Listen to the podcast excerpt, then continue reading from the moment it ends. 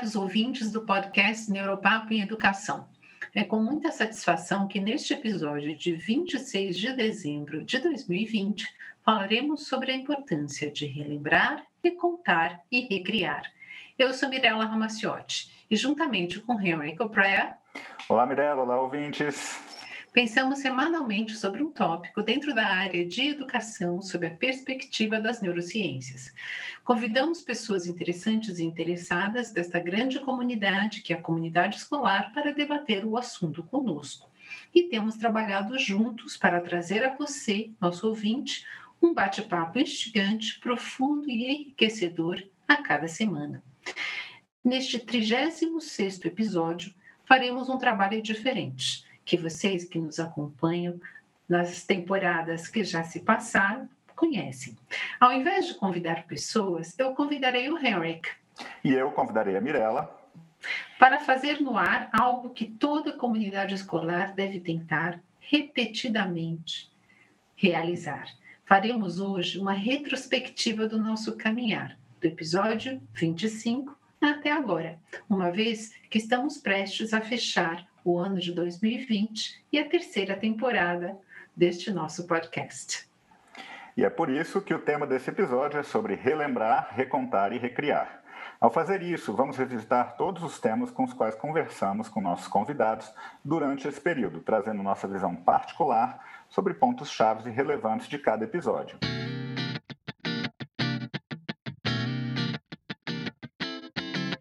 Nossa proposta de hoje é fazer uma revisitação de todos os episódios, pessoas e temas que tivemos até agora, nessa terceira temporada do podcast Neuropapo em Educação. Por esse motivo, o tema deste episódio é relembrar, recontar e recriar. Começamos esse bate-papo, em que eu e Mirella fazemos esse exercício importante de revisitar o que foi aprendido nas nossas conversas, falando sobre os temas de retomada das aulas, avaliação diagnóstica e retorno presencial. Relembramos, recontamos e recriamos conceitos chaves que trouxemos, que aprendemos e debatemos em cada um desses tópicos. Falamos sobre educação infantil, fundamental e ensino médio. Abordamos o tema do estresse na família ao conversar com a especialista em disciplina positiva, a Beth Rodrigues. Procuramos também outro especialista, o Volney Mello, para entender melhor sobre as mudanças que estão acontecendo em como o nosso país avalia o sistema educacional que é feito pelo SAEB. E agora prosseguimos com nossa retrospectiva e relembro aqui, Henrique, a presença de outro especialista no episódio 31, que foi o Carlos Seabra, que esteve conosco falando sobre aprendizagem lúdica desvendando conceitos. Eu sei que você gostou muito dessa conversa, não? Ah, adorei a conversa, né? Conversar com o Carlos foi uma foi um bate-papo. Bom, eu acho que a gente deu muita sorte sempre, né, Mirella, com todos os nossos convidados. A gente tem aqueles que a gente fala, as conversas são muito boas, mas eu não me recordo de uma conversa ruim que a gente tenha tido, graças a Deus. Por enquanto, a gente tem dado muita sorte com os convidados, cada qual do seu jeito, cada qual da sua forma de contar a sua história, né? Mas o Carlos conseguiu trazer é, de uma forma muito lúdica essa questão da aprendizagem lúdica para a gente, né? Eu acho que pontos interessantes que ele trouxe, um ponto em particular, como ele falou sobre, falando sobre gamificação, né, trazendo um contexto muito mais de games realmente, e de como ele, ele trouxe, trouxe de uma forma muito naturalizada, de muito natural, desculpa, ele trouxe falando que quando a gente pega a escola, uma das formas de você gamificar alguma coisa, você dá uma prova e se você acertou mais questões, você ganha um ponto maior. Isso é uma gamificação, isso já está gamificado, só que de uma forma um pouco medieval, né? Essa questão toda de como é que você está gamificando aquele conceitão, como é que é importante a gente entender, voltando para aquilo que a gente falou sobre disciplina positiva, né? Porque ainda existem pessoas que falam, quando você traz para essas pessoas falando que isso, eu vivenciei isso, é, de trazer para uma pessoa falando a questão de que, olha, a gente vai preparar o aluno para a vida, voltar para aquilo que você trouxe do V maiúsculo ele vai ter um grau de cobrança acadêmico alto, sim, mas ele vai ter oportunidade de aprender muito mais sobre ele. A gente não vai entupir o aluno de aulas e de atividades apenas de exercícios sem sentido, mecânicos para o aluno para ficar fazendo, porque eu gostaria que ele entendesse outros outras coisas sobre ele, que aprendesse outras coisas sobre ele, e essa aprendizagem difusa, ela é importante para a aprendizagem também, de fato, né? Então, quanto mais você vai aprendendo sobre coisas daqui e dali, você vai, seu cérebro vai ligando essas coisas que você está trazendo e não é simplesmente ficar martelando em uma única coisa.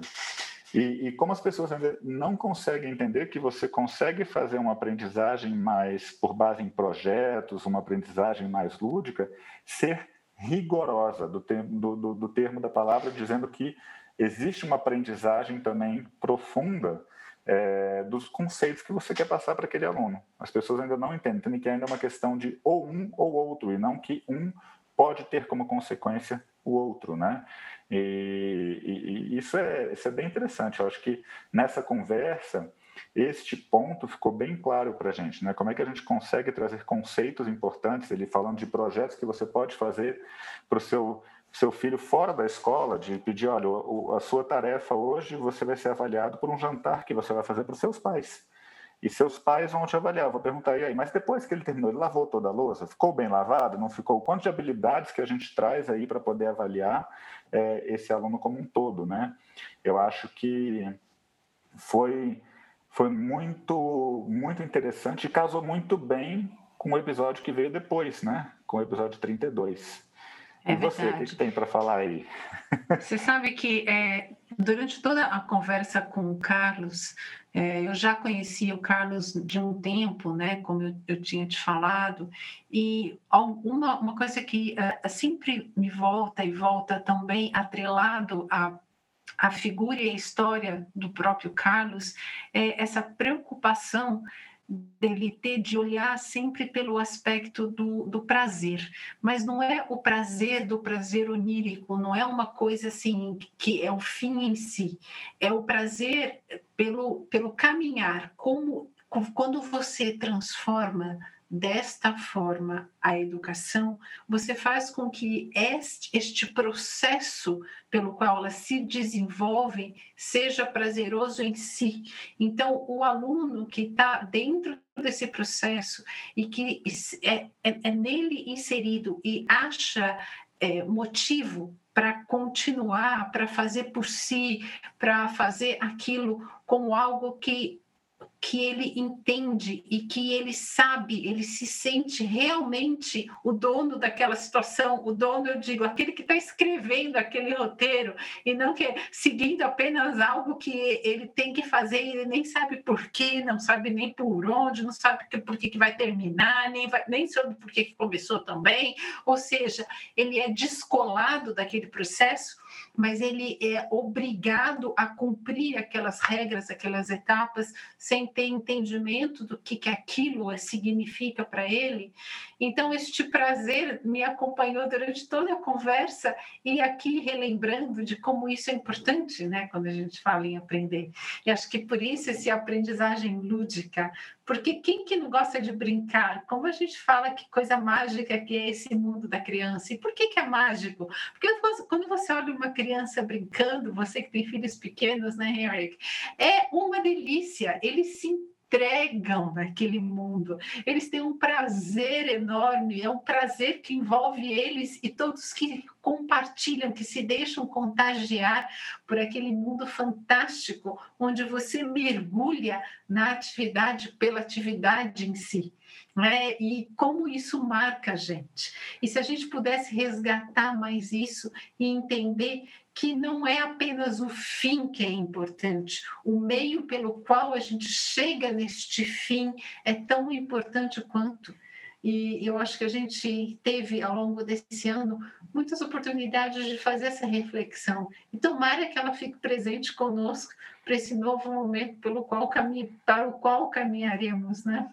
Essa, essa questão do prazer que eu tinha mencionado antes, né, que eu até falei, acabei que nem lembrei desse assunto, mas quando você trouxe a tona, eu lembro que ele falou isso bem claro, que ele, ele comparou, ele, ele não comparou, ele simplesmente relembrou a gente, né? ele falou, olha, o prazer que a gente sente ao aprender alguma coisa nova é o mesmo prazer que você sente com drogas listas ou ilícitas. Você ativa a mesma região do seu cérebro para isso, você, né?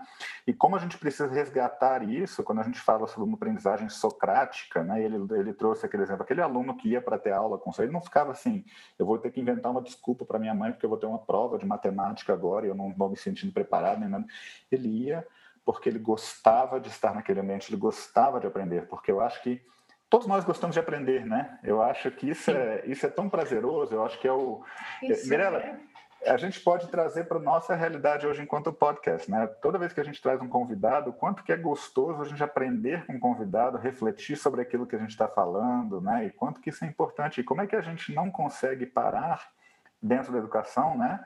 E pensar que para o aluno também é assim. Aprender é prazeroso, né? A gente devia prestar mais atenção nisso. E a aprendizagem prazerosa, ela ativa na, na, dentro do nosso cérebro essa questão da nossa memória, é, contando uma história bem contada, criando um passo a passo bem contado, vai ficar muito mais fácil para ele poder relembrar tudo aquilo que ele precisa relembrar, né? É, como seria importante a gente trazer esse, esse de volta, isso que você falou, não é só o produto final. O processo de aprendizagem é, é, é extremamente importante e vai ter como consequência o produto, mas o produto não pode ser o propósito, né? Exatamente. E a gente viu como isso também tem uma possibilidade de mudar, justamente naquilo que você falou no episódio que veio depois do Carlos, no episódio 32, quando a gente cumpriu a nossa promessa, né, Eric?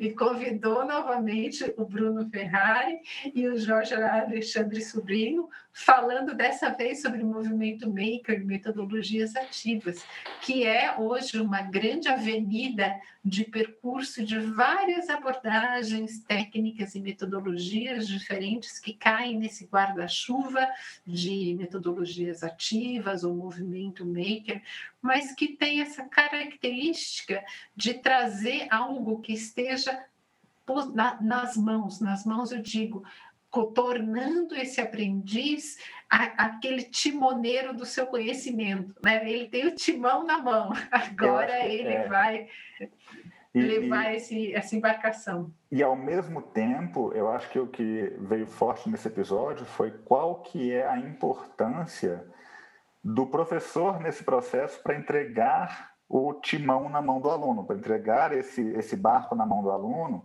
você precisa planejar aquelas coisas muito bem feitas, porque não é simplesmente, ah, você vai lá e você descobre sozinho, né? Nós, o papel do professor, eu acho que isso que é que é tão relevante, é que nem quando a gente que é da área de ensino de inglês, né?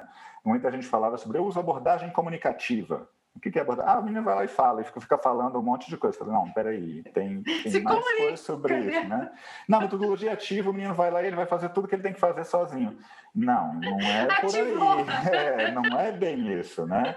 É, a gente precisa de criar as condições propícias para poder entregar isso na mão do aluno, para ele poder ter aquela aprendizagem que a gente gostaria. Daí a importância, né, quando eles falam do movimento maker, quando falam de metodologias ativas, como a gente precisa se preparar e preparar o ambiente para que isso aconteça, e não simplesmente esperar que isso aconteça magicamente. Eu escuto metodologias ativas, eu lembro de aprendizagem ativa, né? O, eu estou percebendo que eu estou falando muito né, eu vou parar. Eu, é, eu, tô perce... eu perce... Se eu estou percebendo os ouvintes, então socorro. Mas o... eu, eu, eu fiz um curso recentemente, tive a oportunidade de estar com um professor de Colômbia, e ele estava falando sobre aprendizagem ativa, e é muito engraçado, ele trouxe assim, olha, aprendizagem ativa é aquilo que consegue ativar no cérebro do aluno o conhecimento que ele precisa trazer. Não é simplesmente botar ele para ficar mexendo com as coisas. Você tem que ter um propósito, você tem que ter uma intencionalidade naquilo ali, para você poder trazer aquilo de uma forma ativa. Então, para a gente não se perder, como a gente falou anteriormente para a disciplina positiva, não se perder no título apenas e achar que é abordagem comunicativa, coloca o menino para ficar falando, metodologia ativa, coloca o menino para ficar fazendo as coisas e pronto. Só aí, não, é, é Eric? Bota ele, bota ele, mão, mão na massa. Eu acho tão engraçado isso. Bom, tudo bem, se a gente aprendesse só com as mãos, tá, todo mundo que tem mão tá feliz, né? Aquele que não tem, então não aprende. Eu falo, olha o, olha o perigo da gente não pensar naquilo que fala, né? E, e isso que você tocou é um, é um tema, assim, para mim é muito caro, é muito importante. Por que, que a gente é, fala isso, por que, que isso é importante, de se criar o contexto e por que, que os professores precisam se entender nesse novo momento. Porque criar contexto, contextos não acontecem. Contextos que são é, cheios de intencionalidade, de propósito, que têm objetivo, onde você quer é, ter alguma eficácia, ou seja, atingir o objetivo que se você, você se propôs a realizar, são contextos que são muito bem planejados. E isso exige do professor uma mudança, uma mudança na forma como ele encara o trabalho dele, como ele desenvolve aquele trabalho, como ele vai, é, é, vai realizar os passos para isso com os seus alunos, para que isso possa efetivamente acompanhar e acontecer. É uma elevação naquilo que se espera e que se almeja enquanto atividade educativa. Uma pessoa que é capaz, um profissional que é capaz de realizar uma aprendizagem ativa bem feita, está num outro nível ele já deu um salto que a, a, inteligência artificial não consegue dar. E é este salto de qualidade que a gente precisa começar a desenvolver, refletir e falar nos nossos ambientes educacionais, porque como a gente estava falando, né, Henrique? Inteligência artificial, gente, já colocou tutor aquele que só acompanha, que dá alguma coisa para o aluno fazer, olha, vai fazendo aí, eh, eles já estão lá e fazem muito melhor que qualquer que outro faz. profissional de carne e osso à nossa frente. Com certeza. O que move esse fluido, o juice, né? esse, o que, que faz esse, esse sangue fluir e que, e, que, e que dá essa, esse indicativo de atividade cerebral, né? que é esse. Que, como é que a gente mede atividade cerebral? Um, dos grandes indicativos que a gente tem é, é esse sistema, essa que a gente chama de acoplamento neurovascular, onde você sabe o que as células estão fazendo de acordo com o fluido cerebral, ou seja, do sangue que está oxigenando aquilo. Quanto mais oxigenação tem em determinados lugares de interesse, mostra que aquelas estruturas, aquele mecanismo, aquele circuito está ativado. E aí serve de indicativo para a gente falar: a gente está aqui, está funcionando, vamos lá que o negócio está ficando bom. Ou seja, quem está fazendo isso hoje é este profissional que entendeu que criar novos cenários, criar formas onde o aprendiz possa efetivamente ser protagonista do seu aprender é um grande desafio da REREC. Não é simples, não tem receita pronta, não existe, porque nunca vai existir, a verdade é essa. Eu falo, se cozinhar, se, se ensinar fosse como cozinhar, a gente estava feito na vida, porque era só soltar manual. Não é? Não é, exatamente. Dá um manual aí e pronto, gente. Segue a receitinha. Isso... Duas colheres, três medidas, quatro daquilo, pronto, o bolo está feito. E a gente sabe que de longe é o que acontece na sala de aula, onde um professor chega com um único plano de aula e a gente vê o desastre que a gente teve ao longo dos anos, onde alguns que conseguiram ter a cabeça para fora d'água efetivamente conseguiram fazer das tripas né, alguma coisa, o resto afogou-se, ou seja, não conseguiu aprender nem para sua própria subsistência, quanto mais para chamar aquilo de profissão. É, o grau e a gente tem uma sociedade que está pagando um né? preço alto por isso. O, o, número de sucessos foi muito pequeno se, for, se a gente for olhar para o macro, né? É, e como a gente está agora no meio desse turbilhão de coisas, como as coisas estão começando a se confundir ainda. As pessoas que ainda pensam apenas em conteúdo, as pessoas que pensam em é, trazer experiências novas, mas sem saber exatamente qual é o papel delas. Enfim, como a gente agora está num momento bem crítico, né? Para isso, esses conceitos estão se confundindo. É verdade. E aí a gente fala, deixando esse, esse episódio, que eu acho que a gente podia fazer um episódio só disso, né, Eric? Mas eu vou falar aqui de um episódio que eu acho que foi marcante ao longo da história do nosso podcast. Porque a gente teve no episódio 33 falando sobre o transtorno do espectro autista que foi um, é, um tema que a gente é, rememorou, né, revisitou nessa terceira temporada em duas ocasiões. A primeira foi essa, nesse episódio memorável que a gente teve com a Diana Alopex, que eu até hoje não sei se eu estou falando direito, mas ela também falou que pode pronunciar do jeito que for, mas que é esse nome que ela adotou justamente por essa visão diferenciada que ela teve da, da, da figura do, do, lobo, né? e como isso a influenciou no, no, no, percurso dela, e que a gente falou bastante nesse episódio, que foi como ser uma professora e aluna autista. Foi de arrepiar, né?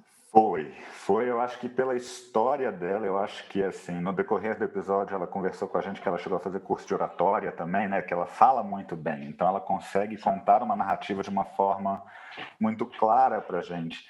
E eu acho que por mais que a gente fale a respeito do assunto, por mais que a gente fale sobre a questão de sermos inclusivos, de que a gente tem que né, é, ter essa é, é, abordagem é, como um todo, ouvir de uma pessoa que tem o espectro, né, que está dentro do espectro autista, falar sobre a história dela, sobre o tratamento que ela recebeu.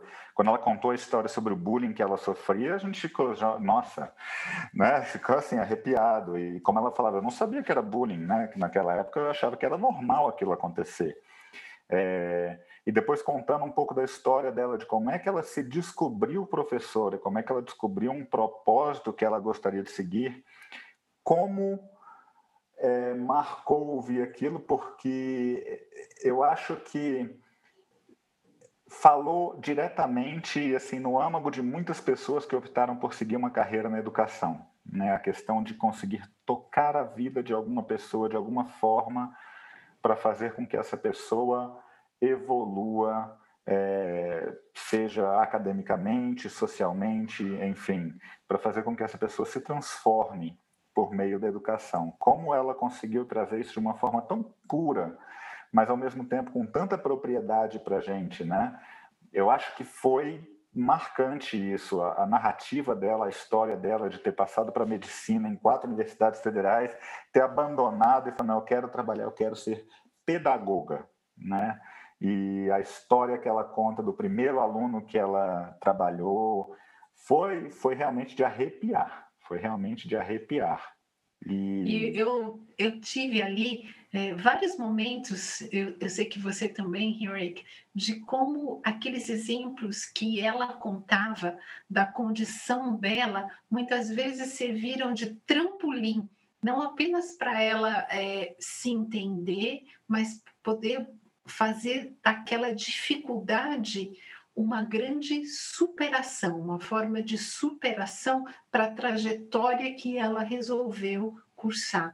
É, então, desde estar totalmente alienada, porque ela estava focada numa coisa, ela falou, eu não estava entendendo nada daquilo que acontecia, mas também eu estava tão focada naquele momento, e como esse hiperfoco, que muitas vezes tem, é, está presente em pessoas com TEA, protegeu, foi um fator protetivo para a Diana em várias ocasiões da vida dela.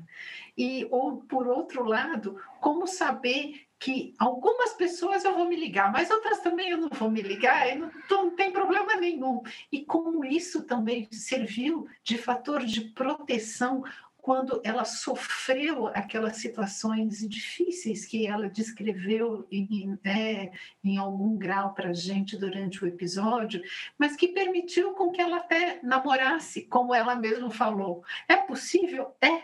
Ou seja, um, um testemunho muito claro, eu acho que muito otimista de como você pode efetivamente fazer dos limões uma grande limonada, né?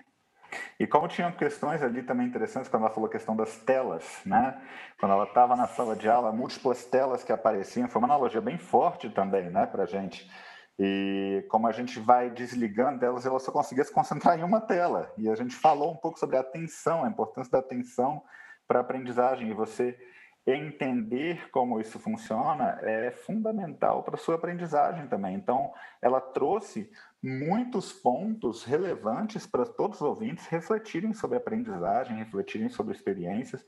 não apenas tra trabalhando com pessoas dentro do TEA, mas uh, trabalhando com aprendizagem como um todo, né? Como é relevante a gente olhar para cada indivíduo com a sua particularidade. Eu lembro que no primeira temporada, com a Cris Lopes e a Rosana, houve o dado da comunidade americana de uh, do ih, esqueci o nome do, do da, da, associação, mas eles TEA, falando, né? É, do, e eles autismo. falando que é uma pessoa a cada 54 que estão dentro do espectro autista e muitos adultos que se descobrem autistas depois quando vão levar um filho para fazer, fala gente, eu estou dentro, do, eu tenho TEA e não sabia, né? Ah, é por isso que eu me comporto assim. Como isso é tão por isso que é um espectro tão amplo, né?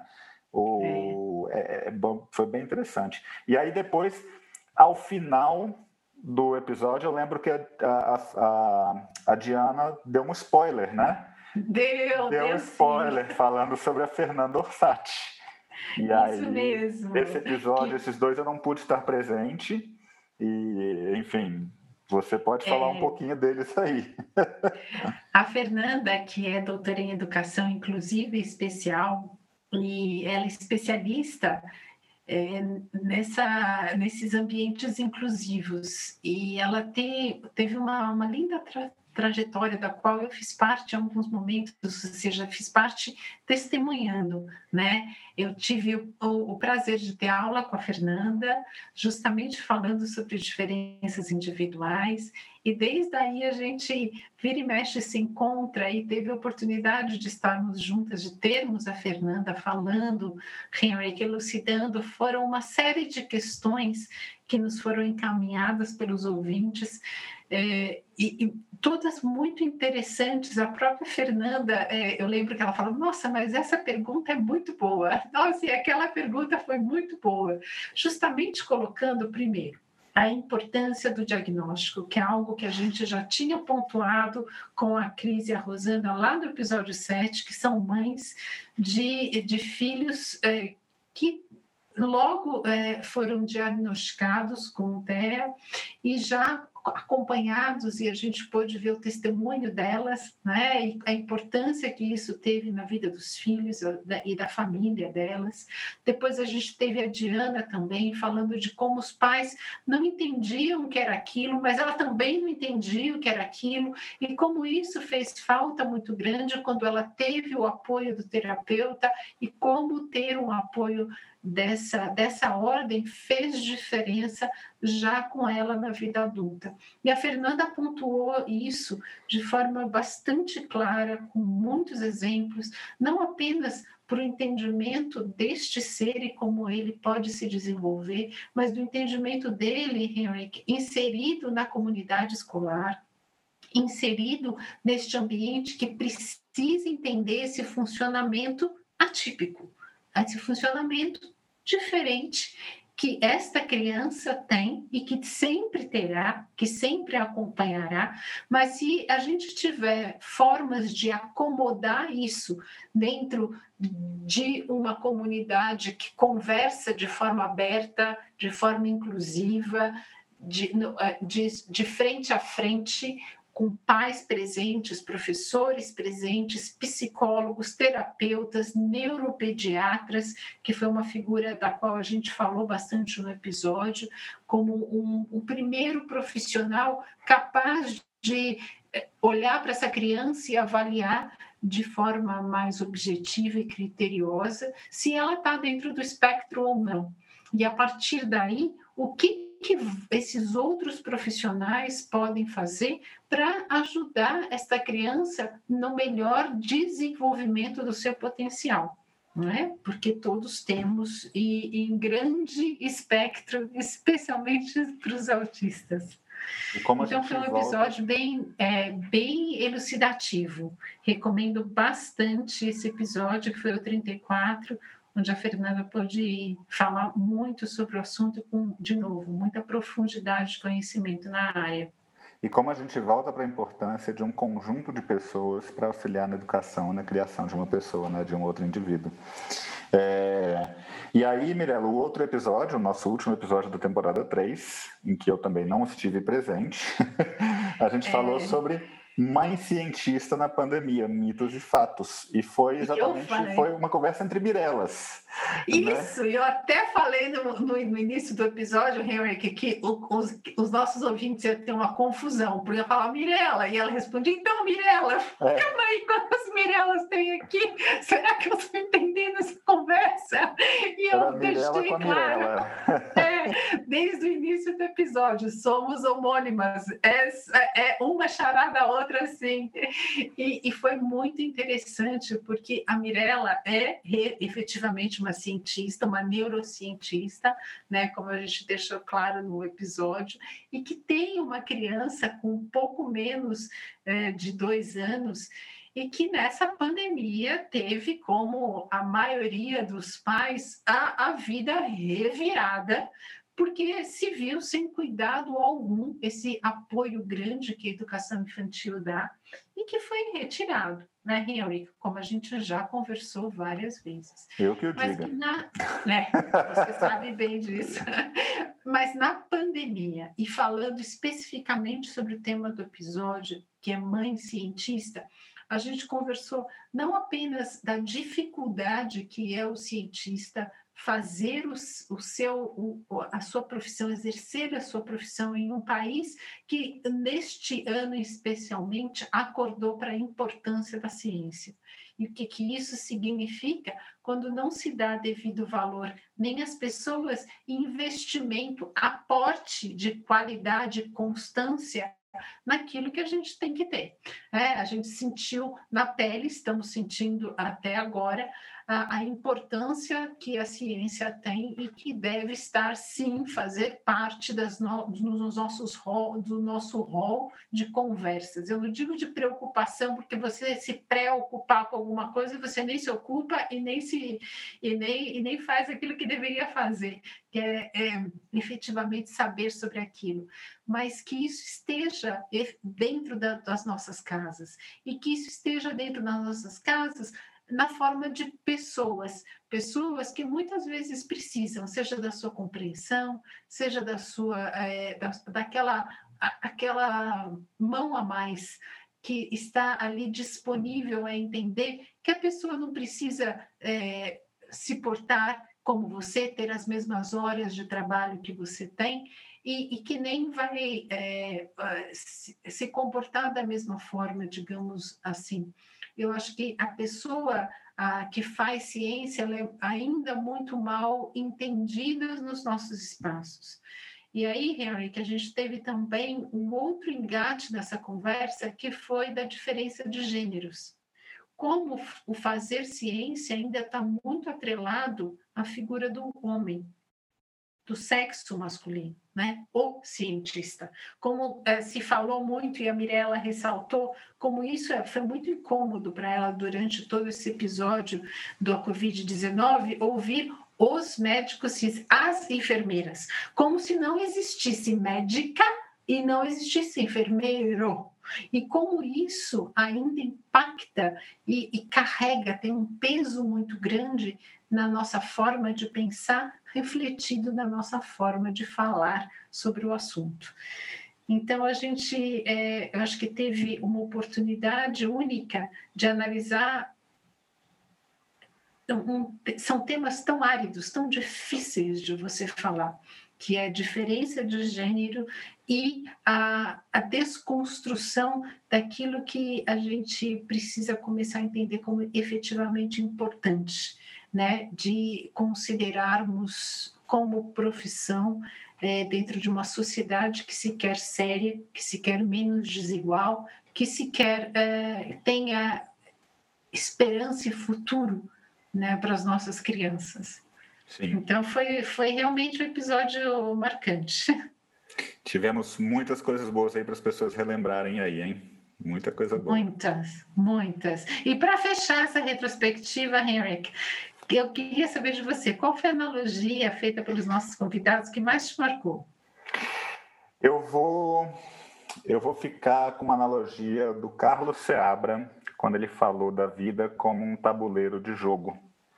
que ele falou que a vida é como um tabuleiro de jogo em que a gente tem que aprender as regras e a gente aprende à medida que a gente vai jogando, se a gente tem que dar um passo para frente, um passo para trás, o que, que a gente aprendeu para poder seguir adiante. Eu gostei bastante dessa analogia, achei que foi muito forte é, e válida para várias áreas da vida da gente, né? enxergando aí essa é, a vida de uma forma mais leve, uma leveza na vida e como as, a gente vai errar, e a gente tem que levar esses erros sempre como uma forma de um aprendizado, um passo para trás para dar dois passos para frente, uh, ah, para poder seguir adiante nesse jogo aí que é a nossa vida, né? Eu gostei é muito dessa analogia. E você? Qual foi a analogia que você vai escolher aí para se lembrar agora, para relembrar e para recriar aqui com a gente? Ah, eu escolhi a do, do Jorge, que quando ele fez analogia sobre a aprendizagem profunda e as metodologias ativas. Você se lembra que ele trouxe a ideia do diretor musical? E eu, como tenho na minha cabeça, eu, até, eu, eu tinha entendido errado a analogia dele, porque eu, efetiva, eu, eu, eu evoquei todo aquele, aquele conjunto, aquele repertório de música clássica e logo vi o maestro. E ele falou: Não, Mirella, Veja bem, o diretor musical e ele com o repertório né, de, de rock dele, de banda, ele fala é aquele que prepara, aquele que participa da montagem, aquele que treina, que apoia os músicos, tudo, mas no momento ele se retira. E a apresentação é de quem efetivamente está lá para fazer acontecer, que são os músicos e que ele quis dizer com isso, que são os alunos que estão efetivamente ali com a sua vida sendo é, servindo daquele palco, né? E como a aprendizagem pode frequentar, mesmo com o apoio de várias pessoas que muitas vezes regem, mas depois sabem se retirar e sabem reconhecer quem precisa estar lá nessa nesse grande palco que é a vida, né? Achei demais essa analogia. Muito legal. E, infelizmente, chegamos ao final desse nosso episódio do Neuropapo em Educação sobre o tema Relembrar, Recontar e Recriar todos os nossos episódios da temporada número 3. Caso queira acessar o nosso podcast, estamos disponíveis nos seguintes canais: no Spotify, no Apple Podcasts, no Google Podcasts. Se você tem um tema dentro da educação que quer que seja debatido aqui sobre a perspectiva das neurociências, mande seu recado para neuroeducamente.gmail.com. E para aqueles que querem mais, nossos episódios são produzidos semanalmente, então todo sábado tem episódio fresquinho saindo. Sintonizem nossos canais no Spotify, ou no Apple Podcast, ou no Google Podcast. Deixe sua sugestão ou feedback através do nosso e-mail, neuroeducamente.gmail.com e conte conosco para um bate-bola revigorante sobre assuntos importantes dentro da educação. O meu muito obrigado hoje vai para você, Mirella. Muito obrigado por fazer essa retrospectiva. A gente sempre aprende bastante. É, obrigado aos ouvintes também. E valeu por essa temporada aí que a gente vivenciou. Foi muito bom, né, Eric? e eu também agradeço aqui a você, sempre uma oportunidade incrível, um grande prazer. Mais uma temporada que a gente fecha a todos os nossos convidados, né, que estiveram aqui conosco fazendo esse podcast acontecer. Uma fonte enorme, não apenas de prazer, mas de aprendizado, de aprimoramento. E espero que o mesmo é, seja sentido pelos nossos ouvintes. Um prazer estar com vocês aqui toda semana. Um obrigado, um grande beijo, até a próxima.